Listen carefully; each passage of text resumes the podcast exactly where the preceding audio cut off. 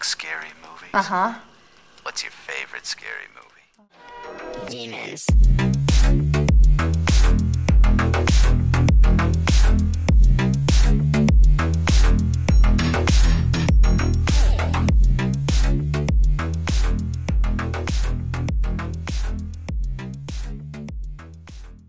E aí, Brasil? Ou não sei, mundo, né? Vai que, não sei.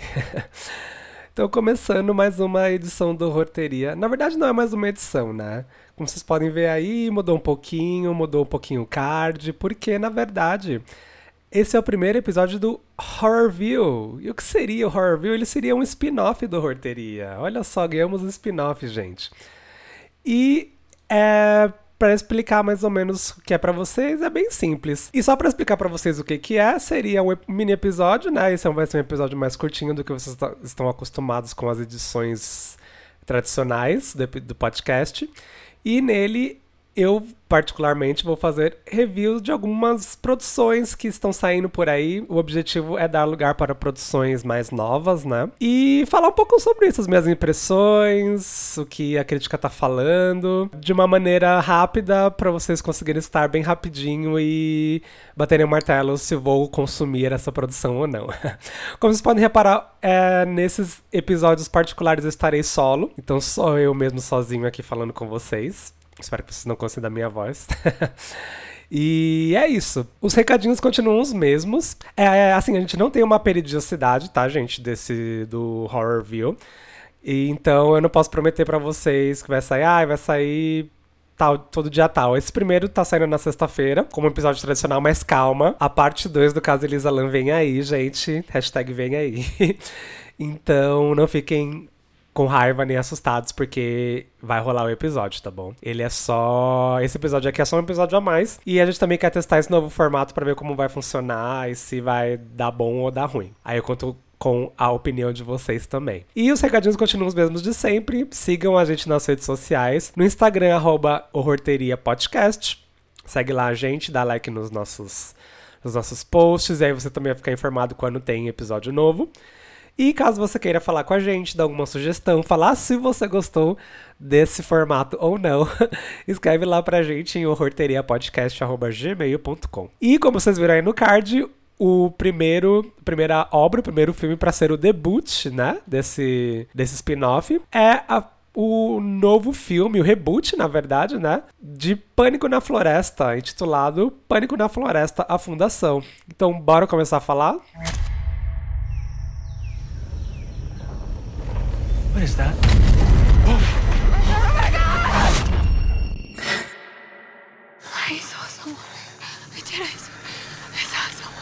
Então vamos lá, gente. Pânico na Floresta, a Fundação. É, esse nome não é estranho para alguns de vocês, porque a gente chegou a comentar aqui na nossa edição número 7 do podcast sobre o que esperar né, de 2021. E esse reboot de Pânico na Floresta foi a primeira produção de terror inédita nesse ano. Então, por isso também que eu escolhi falar dele para vocês, para falar as minhas impressões e o que eu achei sobre ele. A dar uma pequena ficha técnica aqui, né? O nome ficou como Wrong Turn mesmo. Tem alguns posters em alguns lugares usando como The Foundation, né? Que seria a fundação mesmo. Mas não são todos os lugares. Então eu não sei como eles vão fazer essa distribuição. Que ele vai é, ser lançado oficialmente diretamente em plataformas digitais aí. Pra galera alugar e comprar.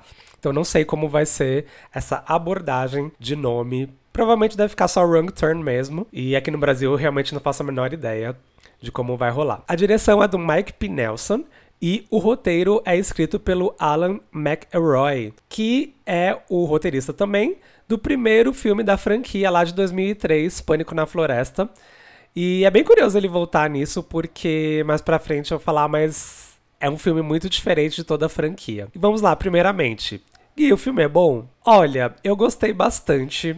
Eu fui surpreendido muito positivamente. Não achava que seria que eu ia gostar tanto, sendo bem sincero. Porque eu. Apesar que pelo trailer eu achei que eles já iam colocar uma vibe mais séria na história, né? E que ele já tinha. Era algo muito diferente do, de todos os outros filmes da franquia. Mas eu fiquei muito surpreso que, de fato, nós não temos mais os elementos de trash que a franquia Pânico na Floresta sempre teve, sempre foi uma característica muito marcante. E essa, esse novo, esse reboot, né, da franquia, nem, nem sei se vai ser franquia, mas eu realmente gostaria que sim, que a, a história, a gente tem alguns ganchos que podem continuar na história, fosse seguido e que trouxessem né, essa vibe mais séria mesmo para a história, que é realmente bem interessante. Eu fiquei muito mais interessado na história do que os outros filmes. Eu acho que nos outros filmes eu era mais apegado àquela coisa do quão absurdas serão as mortes do que da história em si, porque eu acho que era muito estereotipado todo o elenco, né, da franquia Pânico na Praia sempre foi adolescentes burros e você, no final das contas, você realmente não está torcendo para nenhum deles. Eles são geralmente bem irritantes você quer que todos eles morram. Então, é, eu acho que o foco aqui foi trocado e foi uma boa sacada. Eu gostei bastante. Dá um pequeno resumo de como é o enredo dessa história. O filme se passa entre meio duas linhas temporais, né? Primeiramente, né, nós somos apresentados ao Scott e a gente sabe que até o momento que o Scott está procurando a filha dele, que é a Jen, que está desaparecida depois de ter ido fazer uma trilha com mais cinco amigos. Então, é, faziam seis semanas que ela estava desaparecida. E aí a gente tem aquela coisa dele procurando é, na cidade. O filme todo se passa ali na região de Virgínia, que tem uma, uma parte chamada o conhecido como Caminho dos Apalaches, que é uma trilha de caminhada bem famosa lá. E ela. O seu trajeto é ali marcado pelo leste dos Estados Unidos e se estende até a Geórgia, né?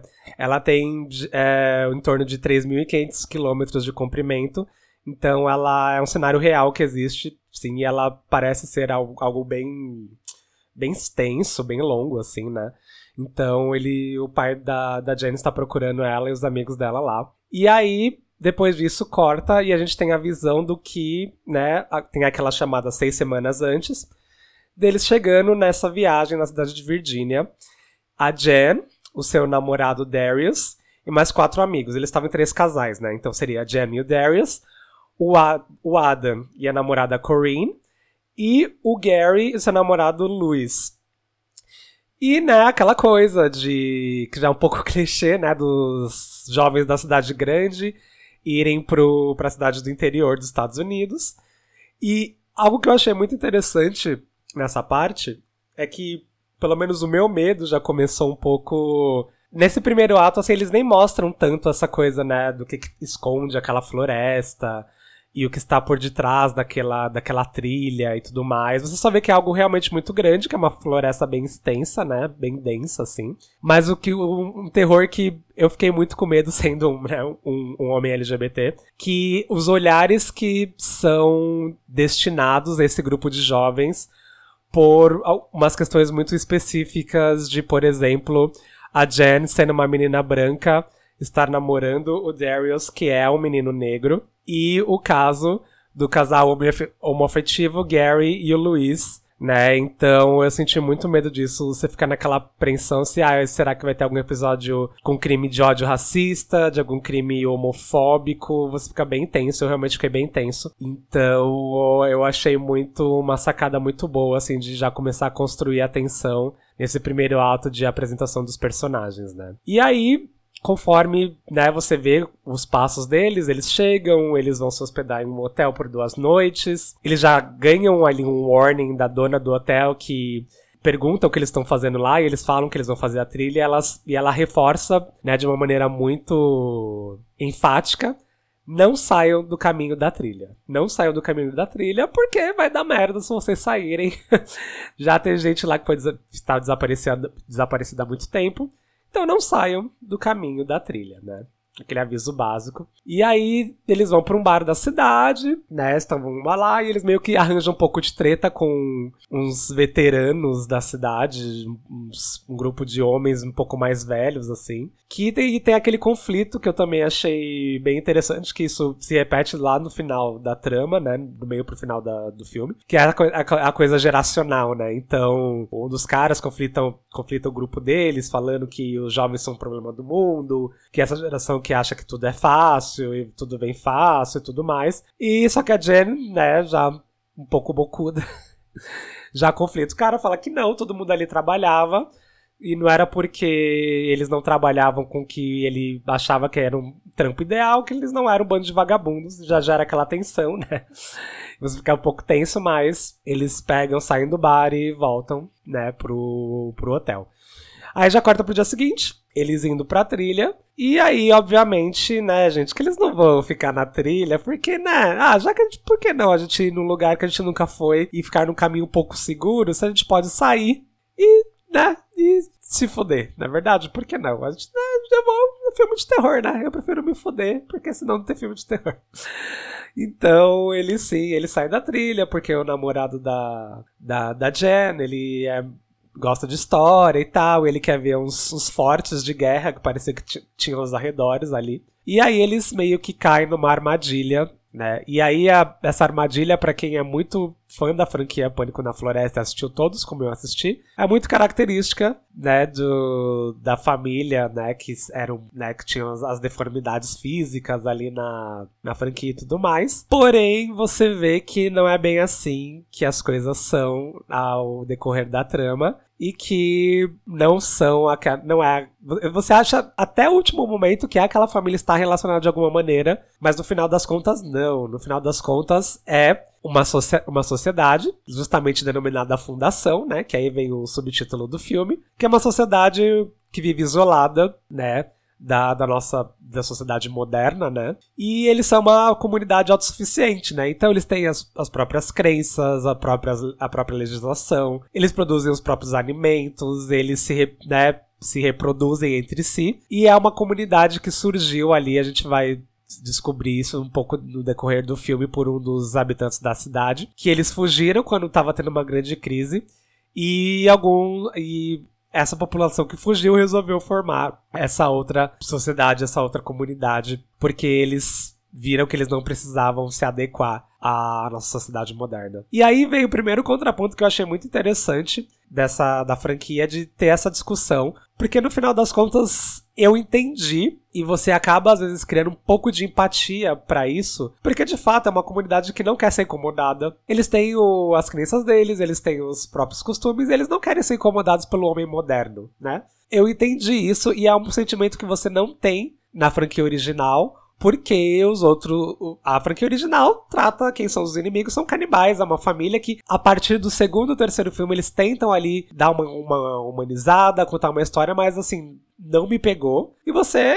torce para que eles se fodam, porque aparentemente eles estão matando o grupo de jovens, né? Que é um grupo de jovens por, por filme. Você não se importa com eles? Nem um pouco, porque eles não têm característica que faz você se querer se importar com eles, mas enfim. Mas você não vê uma razão para eles estarem fazendo aquilo, e, ne e nessa versão eu realmente vi, porque a história é muito mais aprofundada da fundação, o que é a fundação e por que está lá. Então você começa a ver aquilo como, de fato, uma outra sociedade. Que vai ter, sim, os seus próprios costumes. Isso não quer dizer que seja algo errado. Obviamente que mais tarde a gente vai ver que eles são muito extremos para vários tipos de coisa.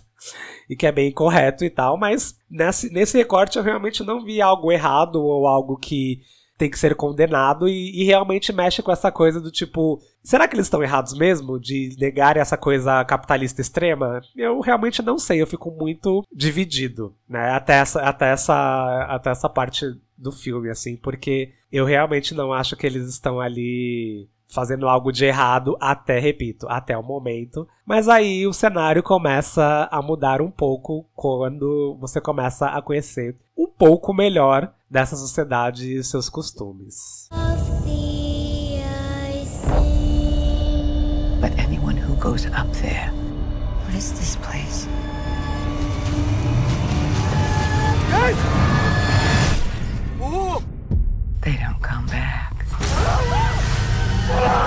Agora é importante falar, gente, que vamos entrar aí na zona de spoilers. Então, se você gostou até agora do que eu falei de Pânico na Floresta e não quiser talvez estragar a sua experiência, dá uma pausa aqui, vai assistir o filme e depois você volta, não é verdade? Ou se você não liga, bora continuar aí, porque agora vai, vai entrar spoiler mesmo. E aí, depois que rola um fato de porque a fundação vai sequestrar e vai punir, né, esse grupo de adolescentes, que é, na verdade, aquilo que foi falado para eles no começo para não saírem da trilha, não é mesmo? Porque eles fazem isso, ao meu ver, no primeiro momento, por se sentirem ameaçados, né? Então, eles é, têm diversas armadilhas e tudo mais, e tem um fato que gera toda a treta do porquê eles são levados até a dentro para dentro da comunidade, que um deles, no caso, o Adam, achando que esse, esse pessoal. É porque, assim, realmente eles, eles andam um jeito muito bizarro, mas não cabe, né, a nós julgar, porque é uma coisa do costume deles. Então eles andam com umas, uns casacos de pele grandes e uns crânios de animal na cabeça, então você não consegue ver, né, direito quem é, e é uma imagem um pouco assustadora. Mas, repito, não cabe, né, a gente a julgar costumes. E ele acha que eles sequestraram a namorada dele, e ele acaba entrando em conflito com dois deles, ele mata um deles, né? E isso é o estopim para eles serem levados até dentro da, da fundação e serem julgados por assassinato. Um pequeno parênteses, assim, é que antes rola muitas dessas armadilhas que são, é, eu vejo como um grande fanservice para quem acompanhou a franquia de Pânico na Floresta, que são armadilhas, né, da floresta, com, com né, usando a floresta como um plano de fundo principal. Então tem uma armadilha com tronco que acaba matando um deles já de primeira, assim. Que eu, fiquei um pouco puto porque foi uma das gays, né, que, que foi morta. Então, assim, tipo, porra, podia matar um hétero, aqueles, né? Desculpa a militância. então, assim, né, é, acaba matando, né, o, o Gary, se não me engano, namorado do Luiz. E eles veem que aquela floresta não é segura, mas eles se perdem. E aí rola essa situação do Adam conf confrontar um deles e acabar matando, e aí por isso que eles são levados todos ali para dentro da fundação. E eles conhecem como é, de fato, a legislação dele, porque eles participam de um julgamento por assassinato. Eles têm a pena de morte, né? Então acaba que o Adam acaba morrendo aí. E os outros, por encobrirem um amigo, eles são sentenciados ao que eles chamam da escura, escuridão para sempre. A escuridão, inclusive, eu achei algo bem pesado, assim, que é um costume deles quem faz algo errado, eles queimam os olhos da pessoa e jogam a, essas pessoas num lugar escuro, sem comida, sem nada, e elas ficam vagando, porque elas não estão mortas, né? Elas estão cegas. Eu achei bem pesado. É, eu acho que talvez, não sei, a franquia original não, não pensaria em algo assim, né? Mas enfim. E aí acaba que a Jen e o Darius acabam ficando morando naquela fundação, porque a Jen fala que eles são o gene perfeito, porque eles não têm nenhuma doença, e o Darius, ele é um uma pessoa que muito inteligente, então ele é meio que escalado para ser um dos guerreiros e proteger lá a fundação e ela para servir de procriadora, digamos assim, né, do líder principal da fundação, que é o, inclusive um dos melhores atores desse filme. Eu fiquei bem passado com a atuação dele. Nunca, assim, não lembro de ter visto ele em outras produções, né? Mas eu gostei bastante. Eu acho que ele, né, ele fez, fez esse papel de vilão e segurou muito bem o, o modelo. Que é o, o personagem John Venable, que é interpretado pelo Bill Sage que tá arrasando muito, assim. Não que as outras atuações sejam ruins, assim, porque algo que. Elas não, não são boas nem ruins, assim, são bem medianas. Eu acho que as que mais se destacam são a da Jen mesmo e do pai dela, o Scott, porque são os personagens principais. No final das contas, então, assim, são. Eles seguram, né? Dá pra você ver ali que rola um trabalho melhor de, de atuação e tudo mais. Mas eu achei a atuação dele muito, muito foda desse, desse John Venable, que ele é o chefe ali do, da fundação e tudo mais. E aí a gente corta, né, disso e volta Pra, para os dias atuais. Eu achei um pouco confuso esse corte, confesso para vocês, porque me pareceu muito rápido, né? Era um, é um, intervalo de seis semanas, tudo isso que aconteceu com eles. E aí já corta de novo pro pai, né, procurando e tudo mais. No final das contas, o pai dela acaba arranjando uma ajuda pra procurar o, a filha na fundação e acaba achando. Só que aí rola todo aquele disfarce, né? Que ai, não podemos sair daqui porque agora a gente faz parte daqui. Mas é o pai dela, obviamente, ela pega e fala que vai ajudar ele, vai fugir também da fundação. E, obviamente, já era aquela, aquela comoção que é o, o ápice do terceiro ato. O terceiro ato desse filme ele é bem problemático, eu achei, assim. Eu acho que eles levaram os dois anteriores muito, lenta, muito lentos, e aí eles querem explicar tudo correndo no terceiro ato. Eu acho que ali podia ter trabalhado melhor algumas questões que foram só pinceladas, mas também não sabemos se vai ter uma sequência, né? Então, talvez isso seja um truque, seja um pouco estratégico para alguns ganchos para uma trilogia ou de fato uma, uma franquia nova de Pânico na Floresta. Então, não sabemos, mas eu achei um pouco bizarro esse quanto que a narrativa muda no terceiro ato pra falar, não, a gente precisa ir pro final. O final, as últimas cenas, eu achei muito. Eu não esperava. eu realmente não esperava que rola um plot twist de aparentemente eles escaparem bem, mas aí lá quando eles já estão na voltam, né, pro pra cidade, estão vivendo uma vida feliz e tudo mais. O John Venable acaba aparecendo na casa da Jenny, falando que ela está carregando o filho deles e rola um conflito. E o que eu achei mais legal, assim, uma das coisas que eu achei muito legal de, desse filme, você acha que acabou ali, mas tem um outro plot twist que ele é feito nos créditos finais. Eu achei isso muito, muito legal. É, e você acaba vendo que as coisas não acabaram daquele jeito. Então, assim, é um plot twist, depois tem outro plot, plot twist, gente. E ficou bom. Isso que eu achei muito legal, porque isso ficar uma merda é um estalar de dedos, é muito rápido, é muito fácil. Então eu gostei muito, eu gostei muito, muito mesmo, assim, dessa conclusão. Apesar de achar a maior, maior parte do terceiro ato bem problemático, eu gostei bastante disso, assim. Então, acho que é... Eu acho que no final das contas, aqui, dando uma conclusão geral, é um filme bom, assistam, mas tem um, uma, um outro porém ali. Se você é. Eu acho que talvez decepcione um pouco os fãs que eram muito ferrenhos na franquia. Pânico na Floresta, que é uma franquia toda apoiada no trash, como eu já disse anteriormente. E ele tem uma cara muito datada ali de produções slasher barra trash dos final dos anos 90, começo dos anos 2000. E esse filme ele não tem nada a ver. Ele vai pra uma pegada mais séria, você compra, você fica tenso. E assim, é. Falando agora dos efeitos práticos, são muito bons, são muito bons mesmo, assim, porque eles escolheram fazer poucas mortes, mas mortes muito boas, assim. Então, assim, é, eles, eles realmente quase não usam CGI, né? São todos efeitos práticos e eu acho que isso é um grande mérito, é um, um grande acerto do filme, assim, porque é tudo muito bem feito, a maquiagem é muito bem feita, dá uma aflição muito grande de diversos momentos do filme e eu acho que isso aumenta muito a experiência Principalmente, né, pra quem gosta e tá esperando ali um filme de terror. Então, eu gostei muito. Parabéns, Pânico na Floresta. A Fundação. Vocês arrasaram mesmo. Surpreenderam muita gente, inclusive eu. Inclusive, ele tá, eu acho que é o maior filme da franquia ali no Rotten, Rotten Tomatoes, com 64% de aprovação. Os outros estão ali, a segunda maior nota de aprovação é do filme original, mas tá seus 39, então assim, os outros tá super baixo ou não tem avaliação, então um ponto aí pra, pra franquia.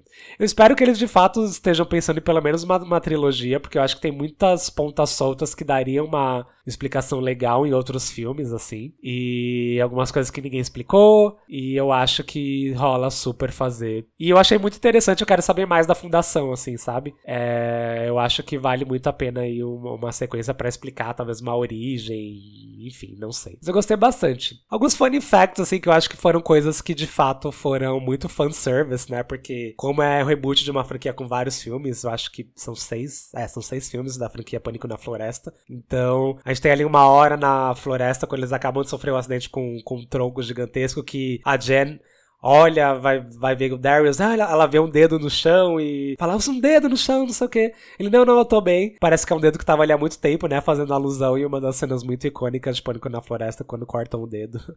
Um dos, da, dos da família, cortam o dedo dos, dos adolescentes, assim, e cai, então acho que isso foi muito fanservice. E uma parte muito, além das armadilhas, né, que elas são todas muito semelhantes, eu não diria iguais, mas tem umas bem semelhantes com algumas armadilhas que tem em toda a franquia. Tem uma parte ali no final, quando eles já escaparam ali, né, da, das, das garras da fundação que a Jen tá trabalhando com o pai dela e fala: ah, não esquece que hoje é a noite do filme. Os irmãos, né, os, os irmãos adotivos dela, querem ver aqueles filmes de canibais de novo. Aí o pai fala, nossa, mas de novo outro, eles já viram tantos, então é né, aquela coisa, porque na franquia original, o, a família que era geneticamente ali, não geneticamente modificada, né? Eles tinham algumas deformidades no corpo e eles eram canibais também. Então eu acredito que isso tenha sido feito diretamente para ali fazer o fanservice, que eu acho, no, quando é uma franquia, eu acho, não acho nunca demais.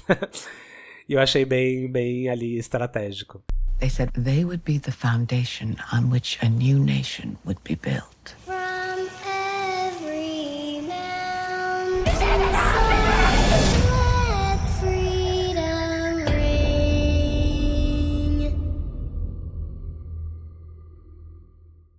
Então é isso, gente. É essas são as minhas impressões. Assistam Pânico na Floresta Fundação, tá bem interessante, assim. Se você puder assistir com amigos, eu acho que ele tem. Continua bastante com essa vibe de assistir com os amigos, ver ali numa mas não vai aglomerar também, hein? Ver com só alguns amigos. É, vale muito a pena. Eu achei bem legal a história. Fiquei muito curioso para saber um pouco mais desse universo que foi criado. Apoio sequência sim, gente. São poucos os casos e que eu digo isso, mas nesse caso eu realmente apoio a sequência. E onde assistir? Vocês me perguntam onde assistir, onde assistir. Oficialmente, as pessoas falam que até vão estrear algumas salas de cinema muito limitada aqui no Brasil mesmo. Mas a, a distribuição é, oficial dele começa no dia 23 de fevereiro. Então aí, semana que vem, né? Mas você sempre pode achar na internet. né? Ali nos meios que vocês sabem por quê. E eu descobri fazendo a pesquisa hoje que ele está completo no YouTube legendado. Olha só as facilidades da vida. Então é só jogar ali Pânico no Floresta Fundação que vocês acham ele legendado completinho. Ali ele tem umas uma hora e cinquenta, quase duas horas de duração. Acho que é uma, uma, uma boa indicação aí pro final de semana. Tá bom, gente? Espero que vocês tenham curtido esse, esse primeiro horror view. E espero fazer outros. Repito, não tem uma periodicidade oficial, mas ele pode pingar aí no feed de vocês sempre que possível. e, o, legal é deixar ele meio imaginável, inimaginável, né, quando vai rolar, então fiquem aí de olho. Repito, sigam a gente, sigam, a gente no Instagram, arroba Podcast, e falem com a gente em horrorteriapodcast.gmail.com. Aí, aproveitando pra vocês ficarem muito por dentro também quando pingar, tanto esse episódio quanto episódios tradicionais, é, assinem a gente, dá uma força pra gente nos feeds, independendo por onde você escute podcast, seja Google Podcast, Apple Podcast, Spotify, dá um, segue lá a gente, dá uma avaliação, compartilha o episódio ali nos stories, faz um twist com o nosso episódio. porque isso ajuda muito, assim, a, essa disseminação e faz a gente ficar mais nos charts, nas listas de reprodução. E é isso, ok, amor? Espero que vocês tenham gostado. Beijos e até a próxima. Tchau!